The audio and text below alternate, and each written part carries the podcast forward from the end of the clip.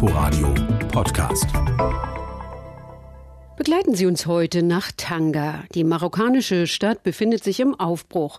Sie gibt sich weltoffen und international. Aber was ist aus dem alten Mythos geworden? Herzlich willkommen zu Unterwegs. Im Studio begrüßt Sie Tina Witte. Maler wie Matisse schwärmten vom Blau des Himmels und des Wassers. Für den amerikanischen Schriftsteller Paul Bowles war Tanga Traumstadt. Er blieb dort bis zu seinem Lebensende in den 1990ern. Die Hippies kamen in den 70ern. Jede Menge Rucksacktouristen, die Rolling Stones suchten hier Inspiration, sowie viele andere Künstler. Rauschende Partys und ausschweifender Lebenswandel.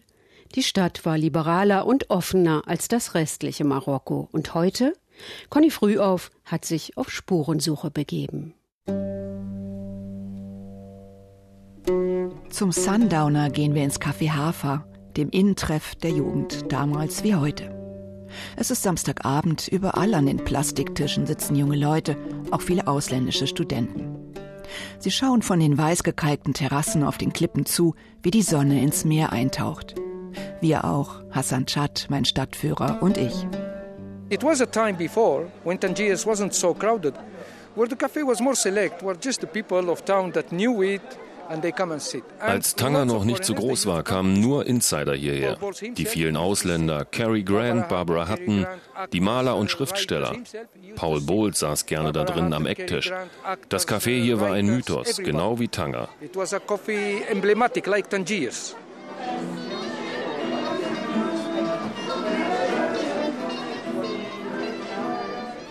Das Café sieht noch immer aus wie vor 50 Jahren. Auch Hassan Chad wirkt in seinem braunen Burnus, dem langen Kapuzenmantel der Berber, zwischen den vielen jungen Männern in Jeans und Pulli, wie aus einer anderen Zeit. Der Mythos von Tanger ist längst verblichen, auch wenn Zeitzeugen wie Hassan die Erinnerung an ihn wachhalten. Tanger, das war jahrzehntelang Sehnsuchtsort für eine ganze Generation. Ich frage Hassan Chad nach dem alten Tanger. Er führt mich zur Medina, der Altstadt. Vorbei an klapprigen Holzkarren, hinter denen Bäuerinnen Saft aus dicken Orangen pressen. Auf dem Kopf ausladende Strohhüte, um die Hüften rot-weiß gestreifte Wolltücher, die typische Tracht des Rifgebirges im Norden von Marokko. Ich folge Hassan durch den quirligen Suck von Tanger, weiche Motorrollern und Lieferwagen aus. Ohne ihn wäre ich verloren in diesem Wirrwarr aus Gassen, Menschen, Gerüchen und Farben.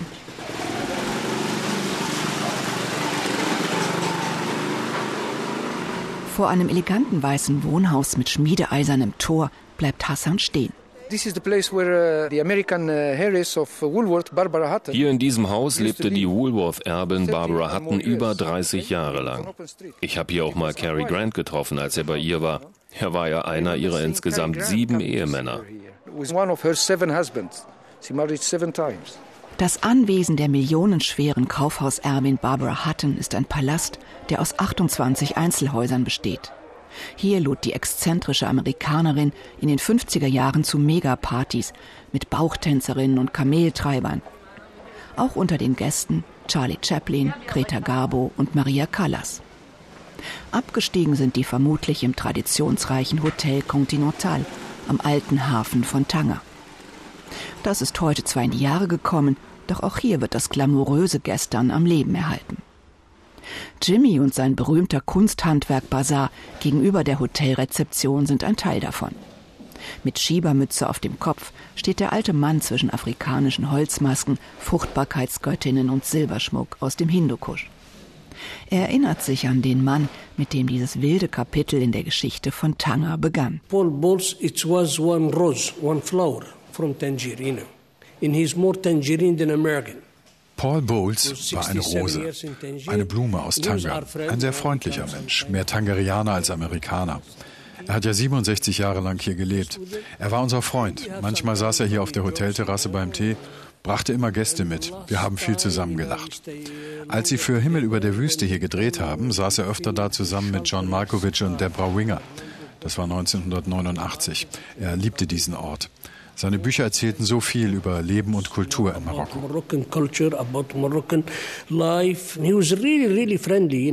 Jimmy baut sich vor den Berühmtheiten auf den Fotos neben seiner Ladentheke auf. Kofi Annan, John Malkovich, sie alle gingen im Continental und bei Jimmy ein und aus. Aber von niemandem schwärmt er so wie von Paul Bowles, weil der sich anders als die anderen Ausländer hier ernsthaft für Land und Leute interessierte. I know where I've been to his house once.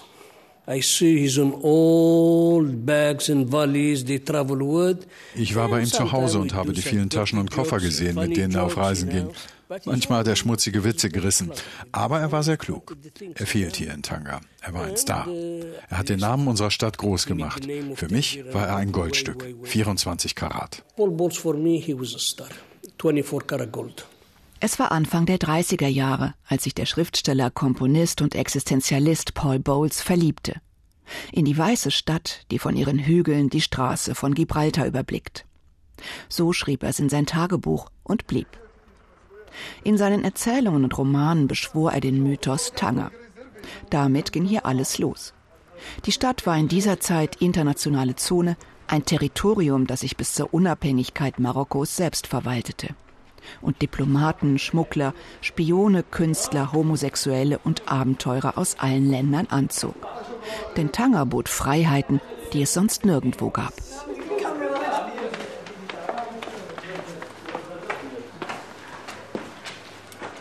Hassan und ich ziehen weiter durch die Altstadt von Tanger. Die Gassen werden enger und verwinkelter, als wir zur amerikanischen Gesandtschaft hinaufsteigen. Eine elegante Residenz, Sie war das erste offizielle Gebäude der Vereinigten Staaten im Ausland und markierte 1821 den Beginn der amerikanisch-marokkanischen Freundschaft.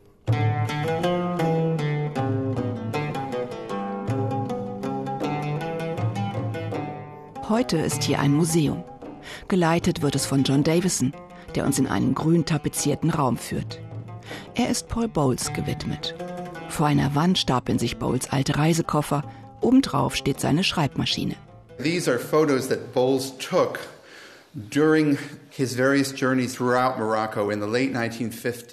dieses Foto hier hat Paul Bowles in den späten 50er Jahren während seiner Rundreisen durch Marokko gemacht. Er hatte ein Stipendium der Rockefeller Stiftung, um die traditionelle Musik der Berberstämme aufzunehmen.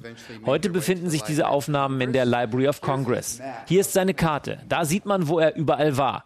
Und das ist faszinierend, wie er durchs ganze Land reiste mit einem VW Käfer. Damit kam er sogar über die Berge. Bowles reiste durchs Rifgebirge und durch den hohen Atlas bis in die Sahara. Er zeichnete die Musik der Berber erstmals systematisch auf. Über 72 Stunden Tonmaterial. John Davison zeigt auf die Fotografie einer jungen Frau, die herausfordernd in die Kamera blickt. And there's Jane up there. Jane and Paul both moved here after the war. Da oben ist Jane Bowles. Sie und Paul zogen nach dem Zweiten Weltkrieg hierher. Paul war schon vorher ein paar Mal hier. Er kam auf Empfehlung von Gertrude Stein, die er als junger Komponist in Paris kennenlernte. Die amerikanische Schriftstellerin sagt ihm, Tangier is the place to be. Die Bowles blieben mehr oder weniger bis zu ihrem Tod hier. Allerdings verbrachte Jane die letzten Jahre in einer Klinik in Spanien. Sie hatte einen Schlaganfall und Alkoholprobleme. Ich kenne niemanden hier, der sie noch gesund erlebt hat. Die meisten Leute erinnern sich vor allem an Paul. Yeah, I think that the I don't know anyone who knew Jane when she was healthy. There's a lot of people here who remember Paul. Paul Bowles war fasziniert von der Mischung aus europäischen, afrikanischen und arabischen Einflüssen hier an der Nordspitze Afrikas. Sie ist bis heute spürbar. Bowles Roman Himmel über der Wüste machte ihn international mit einem Schlag bekannt. Der italienische Regisseur Bernardo Bertolucci hat die abgründige Liebesgeschichte später sogar verfilmt. Und die amerikanische Beat Generation erhob das Buch zum Kult und folgte Bowles in das Irrenhaus namens Tanga. Die Beats, das waren junge Schriftsteller, die gegen Bourgeoisie und Establishment anschrieben. Sie spazierten mit weißen Anzügen durch die Medina, berauschten sich mit Kiff und Haschischmarmelade, um ihre Schreibmaschinenseiten zu füllen. Da hinten hängen Fotos der Beat-Generation und die anderer Schriftsteller, die während der Zeit der internationalen Zone hierher kamen. Tennessee Williams. Hier ist der sehr junge Truman Capote mit Jane und Paul. Die waren natürlich schon sehr bekannt. Da drüben ist William Burroughs, einer der Beats. Die Beats wohnten in den ärmeren Vierteln und experimentierten mit Drogen. Auf diesem Foto ist Allen Ginsberg. An der Wand da drüben der Schriftsteller und Künstler Brian Geisen. Er war vor allem mit den nachfolgenden Hippies und der Rock'n'Roll-Generation verbunden, hat viel mit den Rolling Stones gearbeitet. And he was also very well, as were many of them, connected to the groups that came after the Beats, which were more or less the hippies and the rock rock and roll generation, with um, the, the Stones, and, and Geisen was very connected to the Stones. Doch was ist geblieben vom einstigen Glamour außer einem Partypalast, einem alten Hotel und Erinnerungen im Museum?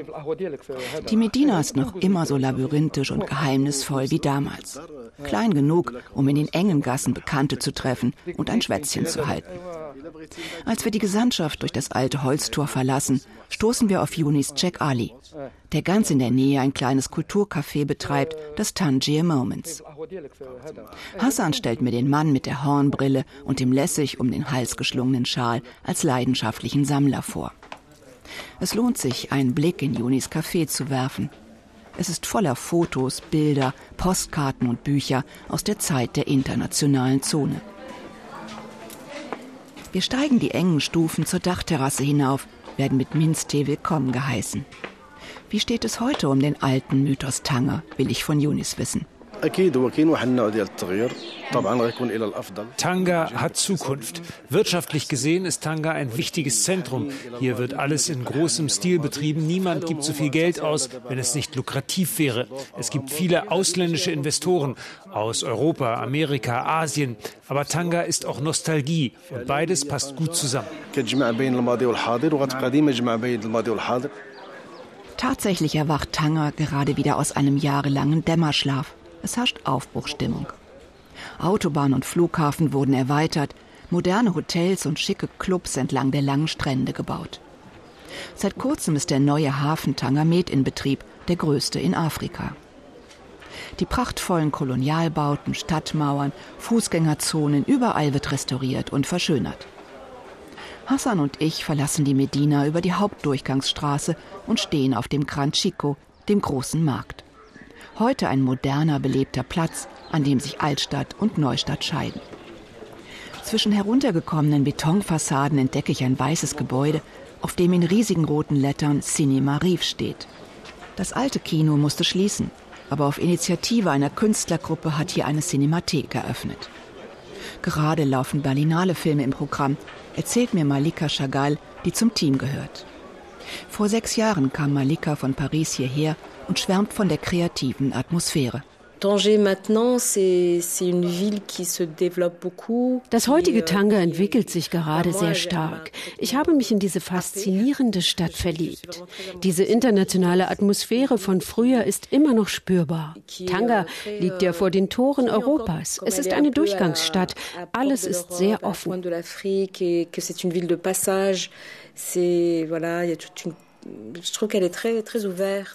Es sind junge Menschen wie Malika, die mit ihrer Leidenschaft dem Mythos Tanger neues Leben einhauchen, die das alte Tanger nicht in ein Museum sperren, sondern es als Motor für neue Ideen und Freiräume sehen. Euh,